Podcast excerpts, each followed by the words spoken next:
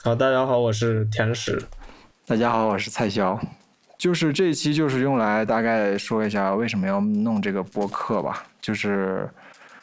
当时是因为什么来着？你还有印象吗？就在这这个之前，我们就一起在搞那个摄影学习笔记嘛。就它算是一个博客和摄和微信公众号的那么一个项目啊。当时你跟二幺四在那边讨论，就反正你们在那个微信群里面讨论一些摄影的话题的时候，然后我就觉得，就是你因因为我的播客听的也比较多嘛，嗯，然后我觉得你们你们那个整理成文章之后，其实就是水分都没有了。就比较不好玩，那我觉得那你们在微信上都可以讲那么多，直接录成播客应该会效果比较好。而且就是摄影，它摄影其实是一个挺火的东西嘛。你刚才说水分这个东西是，就比如说你你们讨论的时候，嗯，就会有你提出一个观点，然后被他反驳掉了，嗯，或者你提出一个观点，然后过一会儿被你自己反驳掉了。然后这是有一个过程的，但是如果你如果你们是在写文章的话，你最后你只能看到那个结果。哦，就其实这个过程就不管它有没有用，其实是比较好玩的。哦，我觉得这可能可能也是就是就说话说话讨论的这个跟你写成书面的那种的差别啊。对啊，就你看为什么日本摄影师那么喜欢出那种对谈集？对对对对对，我觉得也是这个道理。我记得刚开始的时候是我说我我我说我之前在影楼来着，然后你好像表现出比较有兴趣，说，嗯，对啊，就是一哦一开始一开始我我是找你给杨金邦录节目嘛，我一开始没有想过就是这个要做成单独的一档节目，就我当时只是给给我自己的那个播客取材，对，但后来反正就是发现大家也都挺有想法的。嗯，然后那而且就确实摄影这么大一个门类，也有挺多可以挖掘的东西。那想干脆就做成单独一个节目。嗯，也不知道为什么以前没人做过啊。对，这个这个是比较神奇的，就是我是反正我是没有搜到什么中文的摄影主题的博客。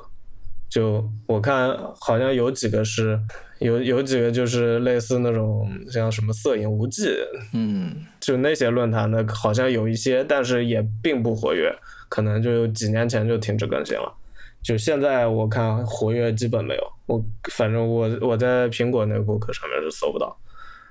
所以我其实怀疑，虽然你说摄影现在是火的，但是其实可能并没那么火吧，已经挺下坡路的了吧。为什么你说在走下坡路呢？就感觉关注的人也没有很多。我觉得就是，我觉得广义的摄影还是比较火的，也并没有在走下坡路。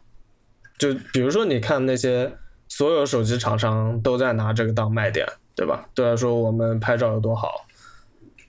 然后拍照有多清楚啊，能拍出月亮啊，不能拍出月亮啊。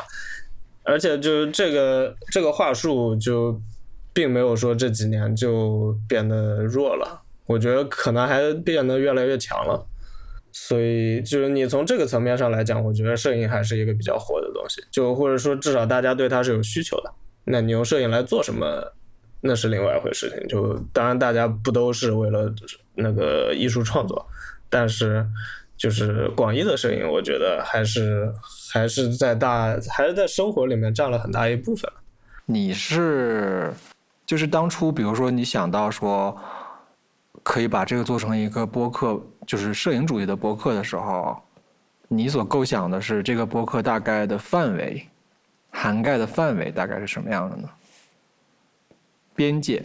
比如说你刚才说广义上的摄影，所有手机厂商他们那些都可以包含进来的话，那这个播客本身就是它的主题的那个范围是多大的呢？当时我没有想，我没有想过去人工设一个线。我觉得它的限制就是我们我们能聊出来的限制，就是就是它的限制就是我我们我们思维的边界，就是这个播客的边界。你明白吗？就是感觉就不是不是，就是说关于摄影，你能想到的都可以录，都可以你想不到的就没办法哦录了，这样的对吧？我不觉得就是有必要去人为给它框定一个范围。那比如说你在跟别人介绍说我们这是一个摄影主题的播客的时候，就没有办法更细化的描述了。就比如说这是一个什么样的播那客，你在你的想象中，你想怎么样？我没想想，更细我也没有什么想法。那你要说，比如说我们这是一个关于就艺术摄影的博客，还是我们这是一个关于商业摄影的博客？那我觉得你这样分也也没有太大意思、对，没意思，确实。而且而且这个也就这个也也没法分啊，说实话，就你说艺术摄影跟商业摄影难道就没有重合了吗？那肯定也有重合，对吧？嗯，我觉得就是就是如果有边界的话，那这个边界就是我们就是我们想聊的就是边界，不想聊就不聊了。那这样其实还挺挺取决于就是我们对于摄影的理解、了解的这种局限性的啊。比如说我们能够嗯知道的、了解的摄影的话，其实还蛮有限的。比如说很多商业的那种或者是艺术的，我就不是很了解。嗯。嗯我觉得对啊，此我觉得这对我们就是我不知道对你怎么样，反正我觉得对我来说也是一种也是一种整理吧，因为我觉得我对摄影的了解也是非常零散的，我也没有系统的去看过很多书，我我就我也我也没有受过，就是我也没有受过专业教育，对吧？那我觉得做这个东西呢，就对我自己来说也是一种，也是一种构建构建知识体系的那么一个过程。就当然，比如说我很喜欢山本博斯，但我并不会想去学习他的那个他的那个就摄影实践的路径。就我可能会觉得他的某些观念，我可以去试着去模仿或者去借鉴。但就我我肯我肯定不想把自己变成一个山姆博斯那样的人，对吧？当然这我也做不到。那我跟你不太一样的，我我是喜欢上哪一个摄影师的时候，我就会不自觉的或者是自觉的去模仿，特别特别的但可。能 可能可能另一个方面，我我喜欢的大部分都不太好模仿。嗯，确实，他那种也没法模仿。对啊，他那种就是，就你哪怕是说我去拍一张一模一样的，我站到跟他同样的位置，拿跟他同样设备，就这一点就很难。他那个设备一般人就是拿成本也很高嘛，对吧？就然后你那你哪怕拿到了，你可能也很难拍出一模一样的东西来。所以，其实从这个角度来看的话，嗯其实那种类型的摄影就跟你看一个电影的感觉有点像了。对就是操作的的门槛特别特别高。嗯，就它有点像，比如说，如果你很喜欢蔡国强的话，你也很难去对对对模仿，你也很难去模仿蔡国强。哎，从这个角度来看的话，嗯其实我们就我跟你吧，能够了解到的摄影的范围的的界限可能就在这儿了。至少操作门槛高的那种，我好像都没没有深入了解过，因为没有条件。比如说，嗯就不用说不用说大画幅了，我就连中画幅的都没有实际操作过，没有实际的这种切身的这种体会。中画幅我我用是用过几下，但并没有长期的用过。嗯，我觉得我觉得器材并不是一个不是一个那么确定的一个，但是就是你很多东西，你如果没有实际的切身经验的话，就是你可能不太可能真正深的、真正的了解，呃不真正理解吧？嗯，就是我觉得我觉得器材这个事情它是这样的。嗯，通常通常你拍照的时候，你是会有一个，就我想拍出一个什么样的东西，对吧？然后，然后你再去用你的器材去实现它。嗯，所以其实就是，当你有一个想法，你的器材没有办法去实现它的时候，这个这个时候就是你你你就会开始想，我需要一个什么样的设备，我才可以拍出我想要的这个东西。然后这这个这个就是器材起作用的地方，但是就是除此之外的话，我觉得器材并不是一个特别关键的，就是它它只有在你的你有了想法，然后你要把这个想法去付诸实践的时候，器材才会起作用。那其实我觉得这个说起来可能有点绕了，就反过来也是一样的呀。就比如说你没有这个条件去嗯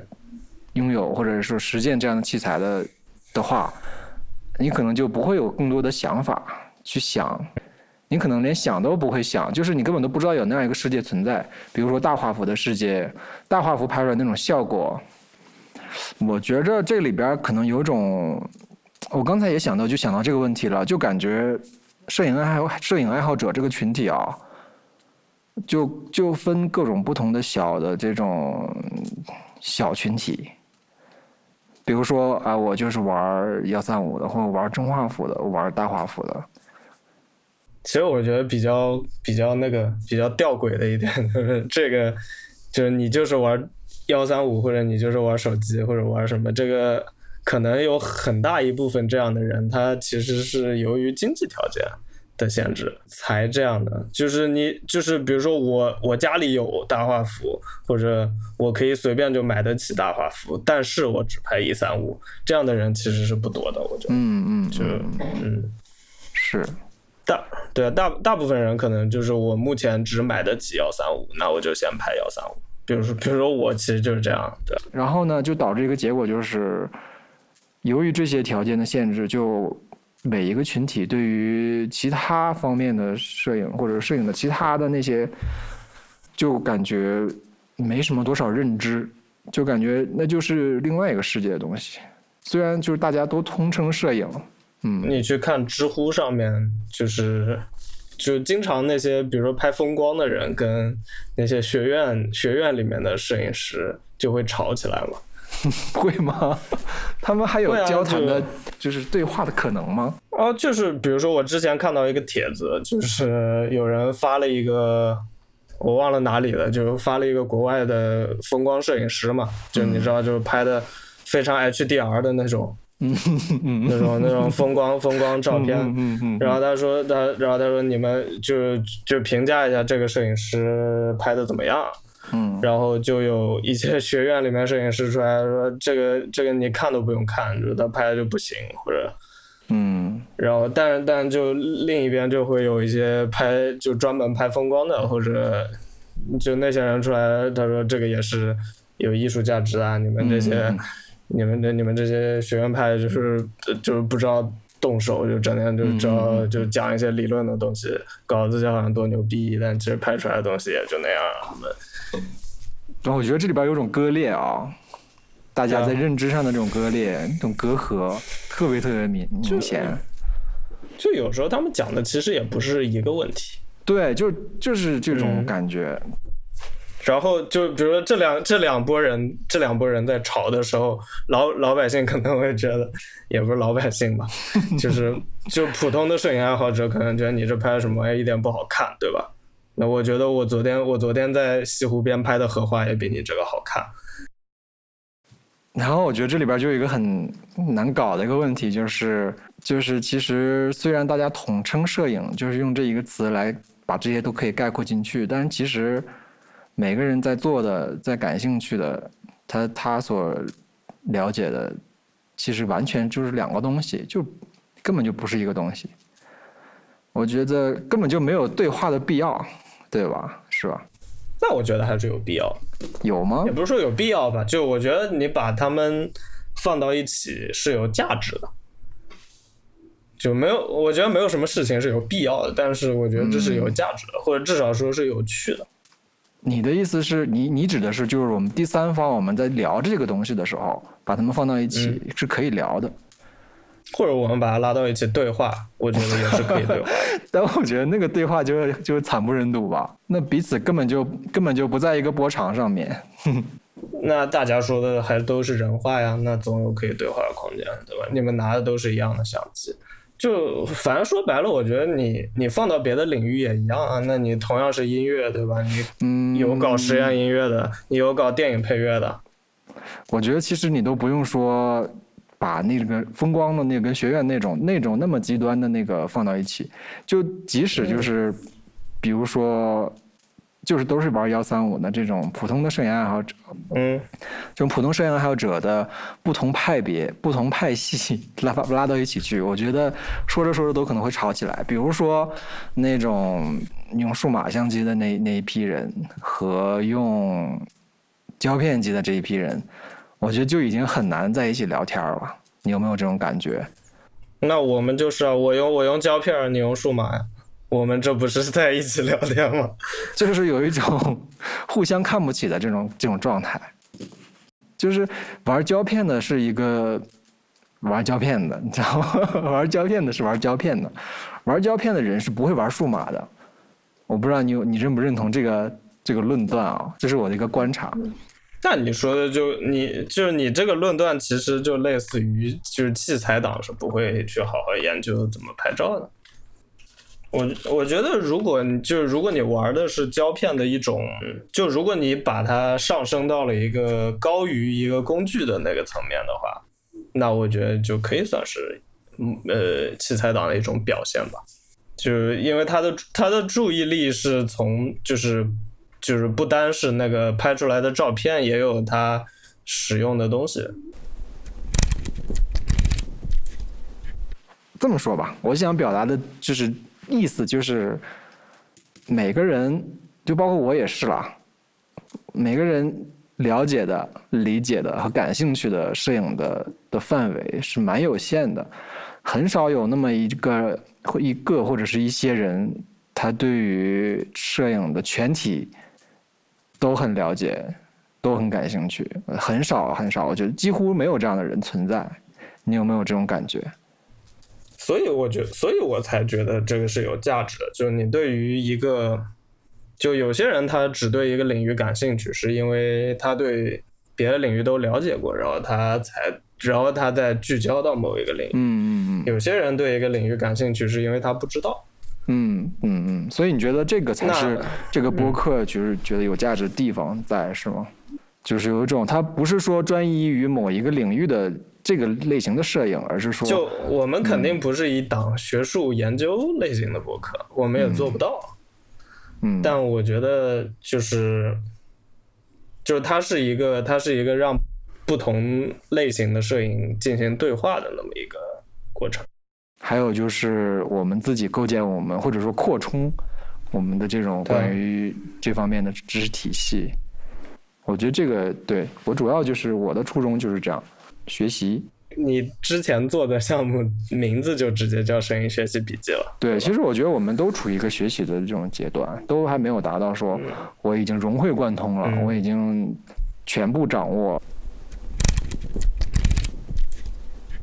然后我之前还想到一个问题，就是就还有我对于摄影爱好者这个群体还有一个印象，就是大家都不怎么爱聊摄影，尤其是。有些人就很极端了，有些人会觉得摄影有什么好聊的，根本就没有什么好聊的。这就比如说我之前跟六伟在，嗯，啊，六伟在他们的那个对谈里边也提到过这样一句，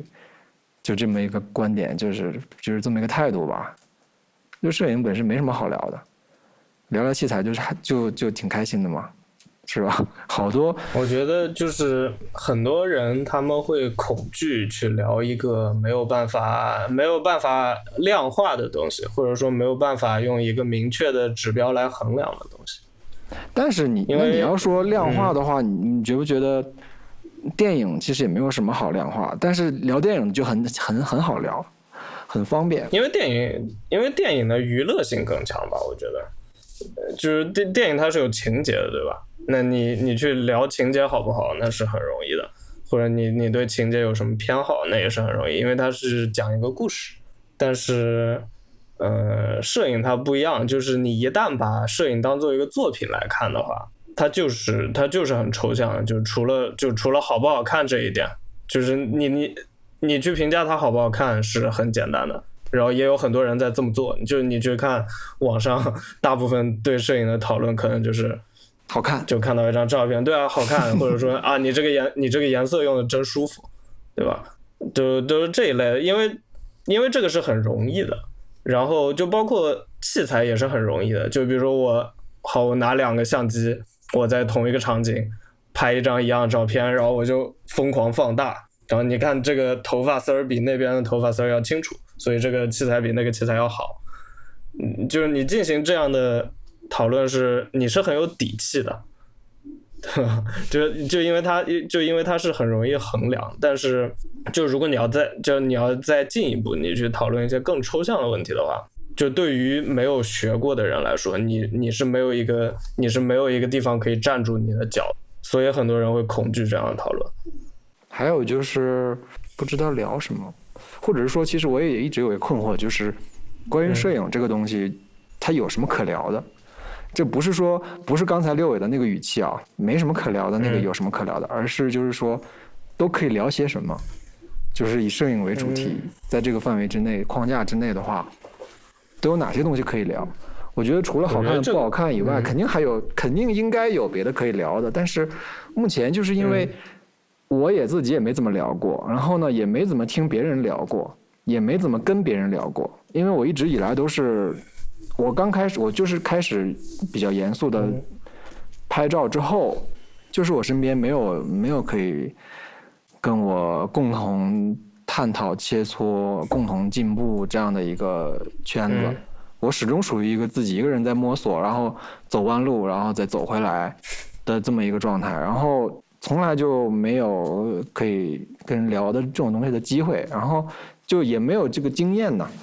也不知道这个东西聊聊摄影，或者是说是什么样的，我都不知道。嗯，我们看过的那些文本，其实就也是某种程度上聊摄影啊，比如说呢？就你，比如说中平卓玛的，整天写那种评论类的文章，那种的话，你不觉得就是太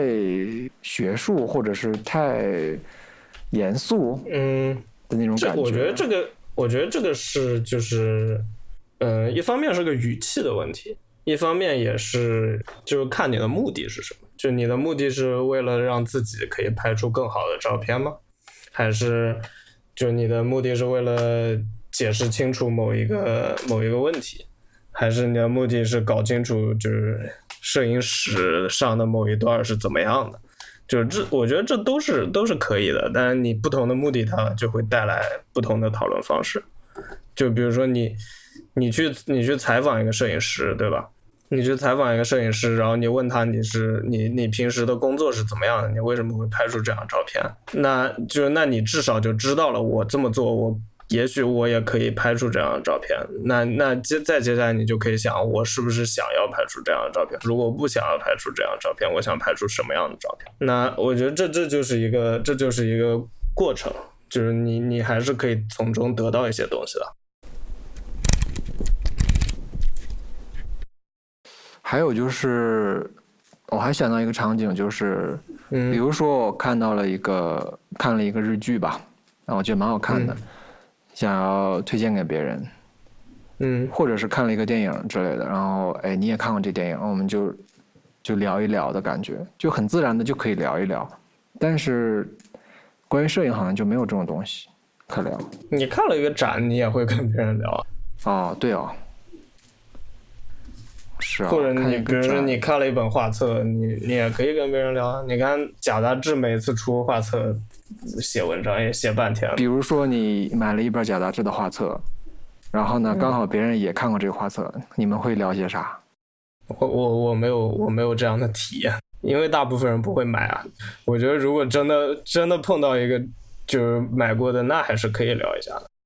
比如说呢，要不我现在演示一下吧？你比如说，你买过哪些画册？我看有有没有我看过的。比如说生来昌久，对吧？有印象但是就会出现说，好像也没什么好聊的那种感觉，你有没有？因不是，我觉得这个是这个某种程度上，因为聊可聊的太多了，你不知道从哪边入手。那比如说我，我现在我现在跟你讲，我们来聊一聊生濑长久。嗯嗯嗯。比如说他他那个乌鸦，嗯，为什么那么黑？嗯，为什么那么黑？因为是逆光吗？嗯，他那个很显然是有意为之的嘛，就是哦。就你看它的它的那个乌鸦的暗部是漆黑的啊，所以说其实实际上你要拍个乌鸦，它并没有不会那么黑的啊。你要不说的话，我还真没想到这一点。对啊，你随便去啊逆光拍一张的话，它不可能是完全是黑的，对吧？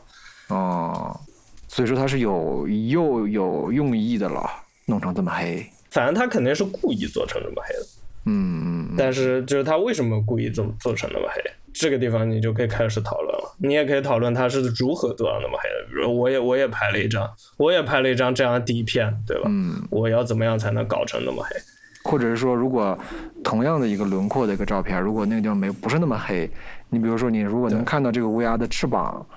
能看到它的羽毛的层次，好像眼睛，它的那张眼睛是不是也看不到了？有没有印象？它有它有几张，它的眼睛是白的，就是、啊就你看，就是一个漆黑的鸟身上面有一个白点。然后其实我看那个画册的时候，去年还是前年不是挺火的嘛卖的。然后我看的时候，我才发现其实那个照那个摄影集里头，乌鸦的照片其实也就占个三分之一左右吧。嗯，也也有人，对吧？对，其实一直以来对这个画册有个误解的啊，你就是以为就是全都是乌鸦的那图，其实大部分的其实因为就大部分，因为它不是有一张特别有名的那个，就是白底的一只乌鸦的那么一张嘛。然后大家说到这本画册的时候，如果要放图的话，肯定就首先放那个。还有一个问你题没就是，有看过那本画？嗯，豆瓣相册里边儿传播的那个乌鸦的那个，基本上它就只是把乌鸦的部分摘取出来了，并没有就是说全本呈现的那个画册，对吧？好多好多好多经典画册在豆瓣上的呈现都有这个问题，比如说川那个川内伦子也有这个问题。不是豆瓣上可能更糟糕，嗯可能就只有三五，张。那你百度搜的话，肯定可能你搜出来的只有那种乌鸦的那那些。就这个也是一个问题，就是如果你看过了，你也许可以去讨论它；如果你没有看过的话，那你就根本不可能去讨论。其实关于画册或者说摄影集，就是完整的摄影集，其实我们我都觉得可以，比如说，嗯，比如说三个人，比如说我们两个看过，然后再找一个看过的人，然后就专门就是一期或者是半期，就专门聊这么一本摄影集，都不是不可以。因为我后来我最近在翻一个东西嘛，翻译就是他们在聊摄影史上的东西，一些经典经典的摄影家，比如说什么。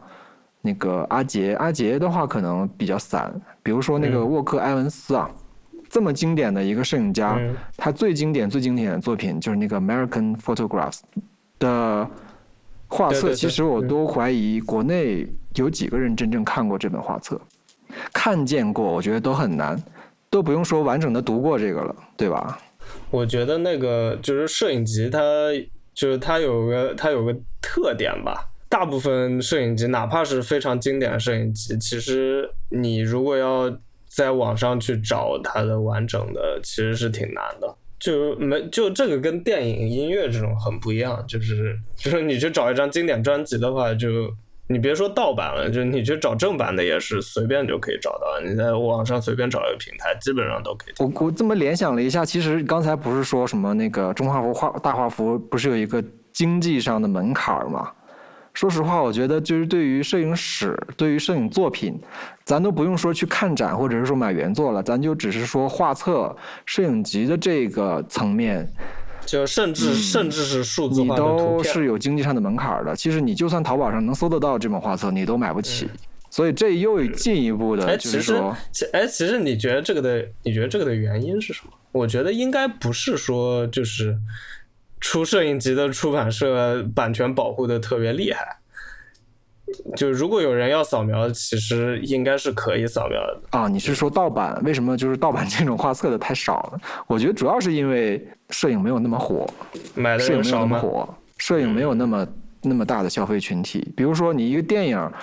你比如说嗯都不用说好莱坞大片了，你就比如说一个普通的日本电影出了 DVD 了，你说国内有多少人会去看？这个体量，但是就是比如说你去找一个 cult 片的话，你在网上如果你要找的话，其实还是还是找得到的，就很少说你就你说搜遍网络你完全找不到的一个电影，对吧？那即使即使那个电影本身并不火，就或者它是一个很冷门的电影，啊，是啊，其实说有一些那些比较小众的电影的话，其实受众也没有很多，是吧？但是摄影就几乎是几乎是全全军覆没吧，我觉得。大部分的摄影机你都很难找到的，只能是更悲观的看，更悲观的觉得，那可能摄影的受众可能比那些 cult 小众电影更少更少，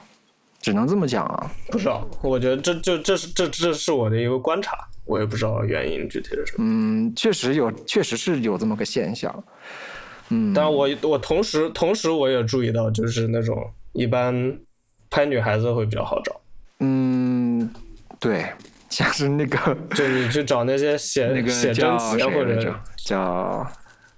就最典型的那个少女馆少啊少女馆是最那那个那个你很容易，对对啊，那个你是你网上很多，青山玉器，他的画册都能找得到的，微博上就能搜得到。我我就是在微博上搜到的。对，但好像稍微严肃一点就就不太不太找了。对，稍微严肃一点的，就你你说鸭算非常有名了吧，但也也找。反正不管是因为啥吧，就是最终导致的结果呢，就是即使通过盗版这个东西，我们都没有办法完全的普及这种基础教育吧。你比如说，你一个在国内学电影的人，你可能买不起 DVD 正版 DVD，、嗯或者是院线你不可能看到，但是你通过网络上盗版这些东西，你可以完成自我教育，就是能够达到一定程度的自我教育。但是摄影的话，真的是做不到，我没发现。对，或者说你做到了也会也会很片面，就至少你对这些摄影师的了解会变得比较片面。都是一知半解的这些散，就是很散乱的那些图。嗯，然后呢，文字信息呢就更不用说了，嗯，能够看得到的有效的文字的东西其实更有限，对吧？摄影类的书翻译过来的本来就比较少，对就是中文世界里。对，反正不管怎么着，不管从哪个角度看，最终导致的结果就是，摄影爱好者是有很多很多的，体量应该是蛮大的，但是就是就是可能就是大家都因为这些种种原因、种种这些这些条件、外在条件的这种限制，就他对摄影的认知就还蛮蛮局限的，是吧？就是各自局限在各自的那个小的这个小的很小的一个范围里头，对吧？不过这些最近这几年应该好很多了。嗯，而且我觉得就是近近几年比较好，我觉得比较好的一个现象就是，就你可以接触到一些没有那么有名的嗯嗯嗯，对。画册，对。就像比如你早早一些的时候的话，你对国外摄影师了解可能就真就真只是那些大师了，对吧？嗯嗯。嗯嗯，但但现在比如说，就你哪怕哪怕说实体书，你去假杂志里面看，就会有大量的那种就是国外独立出版的也好，嗯。或者就有一些有一些自有一些自己出的，或 者有一些大出版社出的，就相对小众一些的门类，就那些你也是可以看到的。我觉得就这个对于对于摄影爱好者来说也是也是蛮有蛮有价值的。但还有那另外一个问题就是假杂志不是每个人都有条件去的。然后呢，你在网上买画册，就不光是假杂志，就在网，我觉得网络上也是啊。就你看有一些，就有一些微博什么的，他也会发。就比如嗯对，有一些有一些社交网络上他但是问题就是那网络上所能看到的呈现都很都是很琐碎的那一种。就我的意思是，就你这一部分比也比以前多了不少。嗯，对，虽然是琐碎的，但是还是多了。就是我觉得摄影这一块始终就处在一个信息信息不完整、信息欠缺的那么一个状态。我觉得这也是就是导致了就是大家关于摄影你不知道能聊什么的一个原因之一，是吧？大家都是一知半解的状态，然后呢又不想要暴露自己的这种一知半解，那就酷一点了，那就 那你不聊肯定是最酷的嘛。我们直接看作品就好了，干嘛干嘛要付诸语言呢？干嘛要把它说的，你说出来不就变得很很俗，变得很具体？就还有就本来就应该有很多东西你没有办法用语言来表达，那部分才是最有价值的。你说出来的东西没有什么价值。采取这样一个态度的话，是最安全的，我觉得，对吧？至少这么说，可能很多人听了会很不愉快。我所以我觉得，就你你在现在去就是做这样一做这样一个节目是有必要的，或者做这样一种类型的，呃，做这样一种类型的媒体也是有必要的。就它是它它是一个，就是就它它会给人一个思路，就比如说你你哪怕你对这些东西都不懂，嗯然后你就你就听到路边有两个人在讨论这件事情。对，我觉得对你就算是他他们讨论的那个具体的内容，你完全不感兴趣，或者是说他们讨论东西你完全听不懂，但至少你听到了这么一种讨论的本身存在，就是这种讨论本身的形态，你能看得见，就是说啊，讨论是长这个样子的。然后我不知道这个这个会带来什么，但是我觉得应该会带来一些东西，比如说我自己的话。其实我自己根本就不知道怎么去聊摄影，关于摄影能聊什么，或者是关于照片。你已经聊了不少了，就是你在这之前，我觉得你也讲了不少了。但是就比如说我去看，就比如说日本的那些摄影师什么的对谈之类的，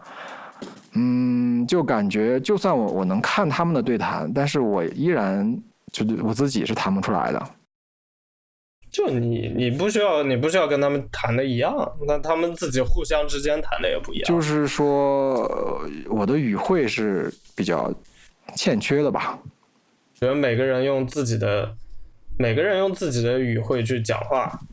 最后我们把他们放在一起，它就是一个整体。就是感觉现在就是都不太敢开口的状态，去张嘴说话的那种状态。就像是，比如说，就像是一个两个没有做过播客的人，第一次，然后呢，打开了录音机，要开始录播客了。刚开始的那若干秒钟，就会非常非常的的安静，就那个时候那个状态，就是张不开嘴的那个状态，就是有种恐惧感在里头，因为毕竟这个东西是未知的，因为这种这种对话形式，这种嗯说话的形式，这种形态本身我就没见过，我也没经历过。然后，那肯定是未未知的感觉，肯定会很很恐惧嘛。嗯，所以我觉得这种时候，你就把人关到小黑屋里面去，强迫他们说，就是你要想，就随便随便什么人，对吧？你把他们放到小黑屋里面关一天，他们肯定会开始说话。他说是就一开始尴不尴尬，其实就那个时候已经不重要了。就比如说，我觉得你刚才说聊展览或者聊画册，对吧？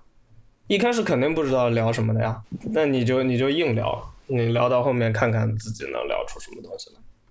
那这我觉得这个过程也是很有可能就是什么也聊不出来。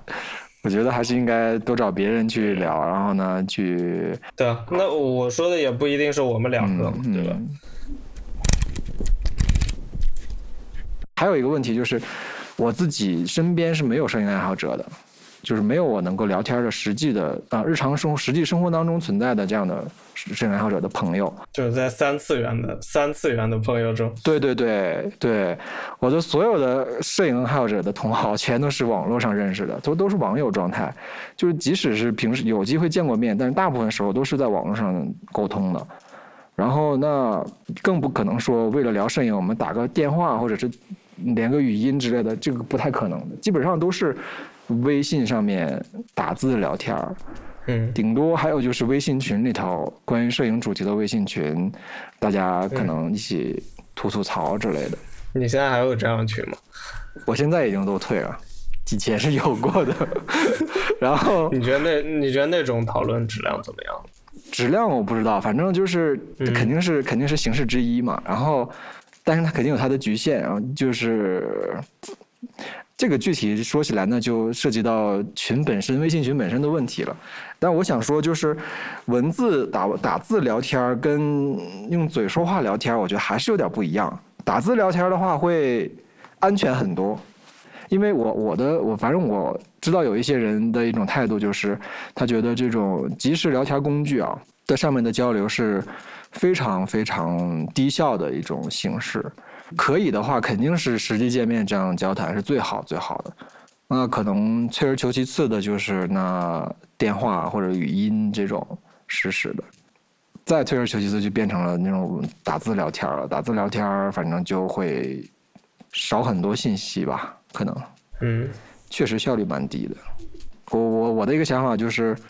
你用文字聊天的时候，打字速度的限制会导致他为了。在尽量短的时间内传达更多的信息，他会呃无意识、有意识的就就去精简他的语言嘛。精简语言的结果就是他的语言变成了一个偏书面语的文字嘛，对吧？他不会用很口语、很口语的这种形式去打字聊天，因为那样的话，你的字打字量太大了，你打不完。我是觉得口语的用词跟书面语的用词，你表达同一个意思，它用词也不一样了。这也就是导致一个结果，就是你用文字聊的越多，越聊越学术，越聊越。那我我觉得这你也不能说它是坏事，有时候你确实需要这样的。我觉得不知道，反正我个人觉得，现在我们欠缺的不是学术语言，而是一种，就是就是一种很自然的、很轻松的，就是把这当做一件就跟聊唠家常一样的这种去去聊一件很轻松的聊一下这种摄影的东西。还有就是，嗯，稍微再稍微严肃一点儿。就是朋友圈不是朋友圈那个程度的，比如说就是微博上哪个摄影师新发了一组图，我想要跟别人分享一下我对这种这组图的这种嗯感受，除了微信上面跟朋友说一句以外，你可以你可以转发他的微信，不是，就是说我都没有机会跟人用嘴去说这个东西，嗯，我就就这个意思。我觉得这我觉得这是一个载体的问题，就是。它本社交网络本来就是一个相对私密的在，就比如说，如果你如果你是去现实中看展览的话，我说的极端一点，你其实你哪怕拉旁边一个人，你跟他聊都不是不可以，对吧？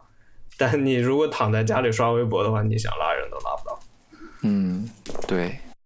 就包括看电影，我觉得也是啊，就是嗯，为什么为什么你就去看完电影，就你你你会感觉经常会跟人。讨论，因为看电影经常跟别人一起去看，对吧？对吧？你你你，如果你你是躺躺在家里用电脑看电影的话，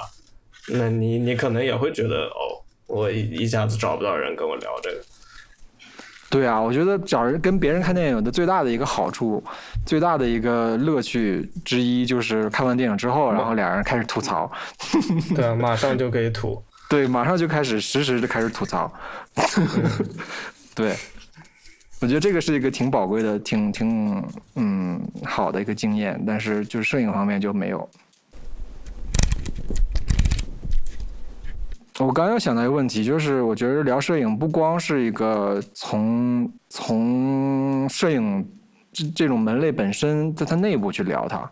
或者比如可以完全把它当做一个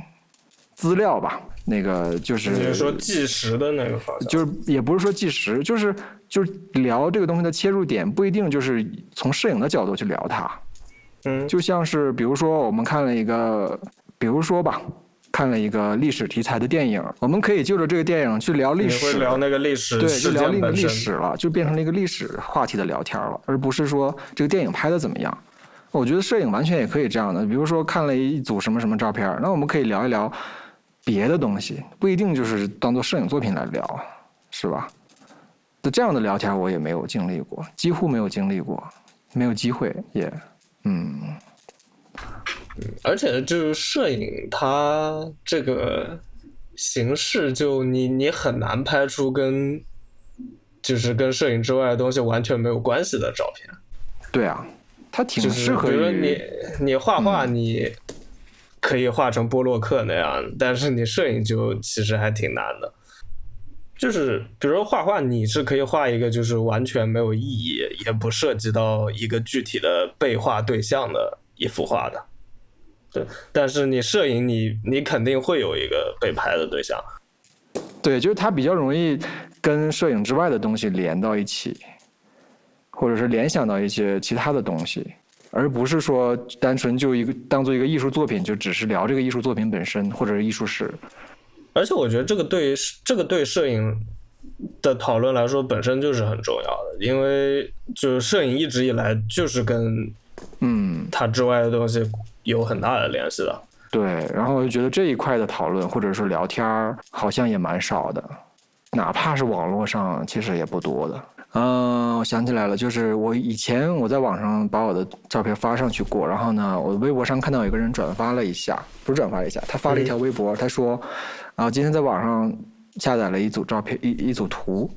然后他就翻翻着翻着，他就翻到了广州的照片，就那个时候我在广州拍的照片嘛，然后他就说，他就说所有的所有的这些章我都能认得出来，就是都能认得出来这是广州。然后就觉得具体他怎么讲的我不太记得了，然后他也觉得挺开心的，就是觉得嗯。然后我看了他的这段文字，我也很开心，就是说，就好像某种东西被拾起来了，被被嗯，被别人感知到了，或者是或者是，他不是孤零零的做一个摄影作品就在那待着，嗯，而且他还被谈论了，就是被人用语用语言描述，就是嗯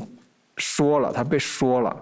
我觉得就很这种感觉就很好很好，非常非常好。虽然他的就很很短的一小段，也具体也没说什么。然后说完这一茬，他就是去说别的了，就是一笔 一笔带过的。然后我都觉得很开心，就是就这就类类似于一种乡亲们我上电视了那种感觉，没有那么那么那个啥，至少是至少是就是不是不是那个意义上的开心啊，就是就是。有人看到了我的东西，然后呢，这个东西在他心里边产生了一丝涟漪，然后他还把这个东西表达出来了，哪怕仅此而已，我也觉得挺开心的。而他不是说单独，他不是说只是看到了，然后看完了完了，而是他看完了之后还他有一些一点点想法，然后呢把它说了出来，就在微博上面，然后我就觉得这个就。嗯，而且他不是把它当做一个摄影作品来说的，而是他认出了那里边的广州，可能可能他家乡或者他自己就在广州吧。嗯，就是说这就是摄影，这就刚才我所描述的，就是说，就是摄影作品之外的这个层面去聊或者去说，就蛮还蛮对我来说挺珍贵的一个，挺稀少的、挺稀有的一个经历。其实要说的话，其实应该蛮多东西可以说的，但是我是觉得我肚子里没有那么多东西，嗯，可以这么讲。所以才需要对话呀。对，所以才需要交流，是吧？我觉得交流，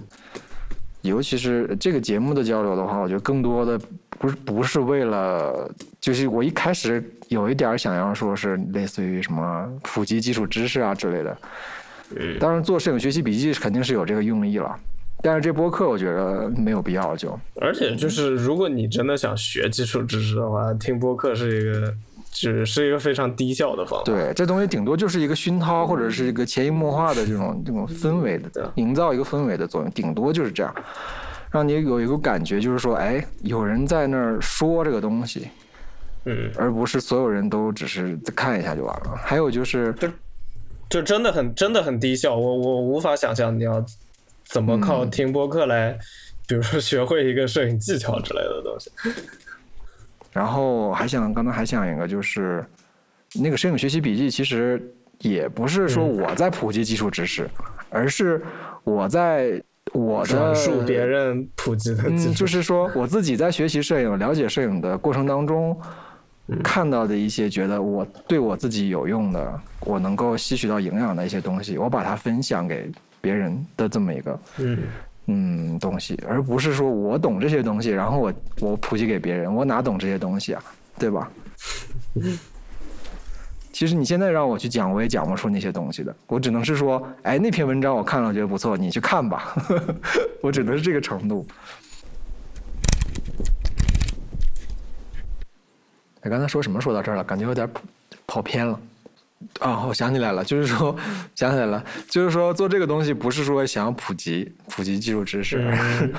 对，因为因为我我我自己也没有那个资格，对吧？我也没有那个能力，嗯，然后就是分享自己学习这段过程当中觉得有价值的东西。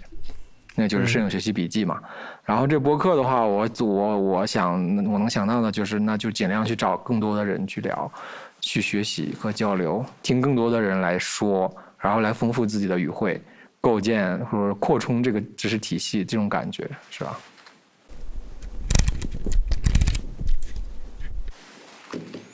然后那我感觉你自己好像对播客还挺感兴趣的，就是你对于播客的接触是从啥时候开始啊？我大概是大学的时候，三四年前。那所以你当时大大学的时候接触到这个东西的时候，刚开始的感觉是啥样的呢？我接触，我觉得我接受播客没有什么障碍，就就知道有这么个东西，然后听一下，感觉还挺有意思，然后就听了。那你们，嗯，我反正我刚开始听播客的的一个感受就是，就是比较水吧，说直接一点儿，因为毕竟你在同一段同一个时间长度内能接收到的这种干货的的量，你跟读文读一本书比的话，还是会少一些。我觉得这是播客独特的地方，就是就是它可以在提供水分的同时，又又是一个严肃的东西。就是呃，我这么说吧，就比如说你去你去看书，嗯它书可以很干，对吧？也可以很水，嗯嗯嗯，但是干的书就基本上就是一就是一个很严肃的东西。但是，或呃或者如果你去看一部娱乐的电影，那它就那它就是一个纯娱乐的东西。但是就是播客，播客它是，就是现在很多人在说它它是一个陪伴感比较，就是因为可能大部分人听播客的场景都不是说我坐在桌子前面专门去听播客，他可能就是在就是在路上或者。或者就是在洗碗的时候，或者在洗澡的时候，或者在做其他事情的时候，他就听这个东西。所以他可能是，就它是一个陪伴感更强的东西，这个是其他的媒介很难提供的，就可能唯一类似的就是收音机。那现在收音机，收音机的时代已经过去了。就是当时为什么要录这一期来着？解释一下为什么要做这个东西是吧？对啊，我们好像也没有什么计划吧，也没有说多久要更新一期，都是即兴的。是，嗯啊，那就反馈呢？你觉得就是关于播客的反馈？我们的网站下面应该是我们网站下面应该是有留言功能的，所以如果是通过网站来听的人的话，可以直接直接留评论是吧？可以可以直接留评论在那一期下面，或者也可以给我们发邮件。我们的邮件地址是 hi at bye bye dot photography。你也可以在 show note 里面找到邮件地址。OK，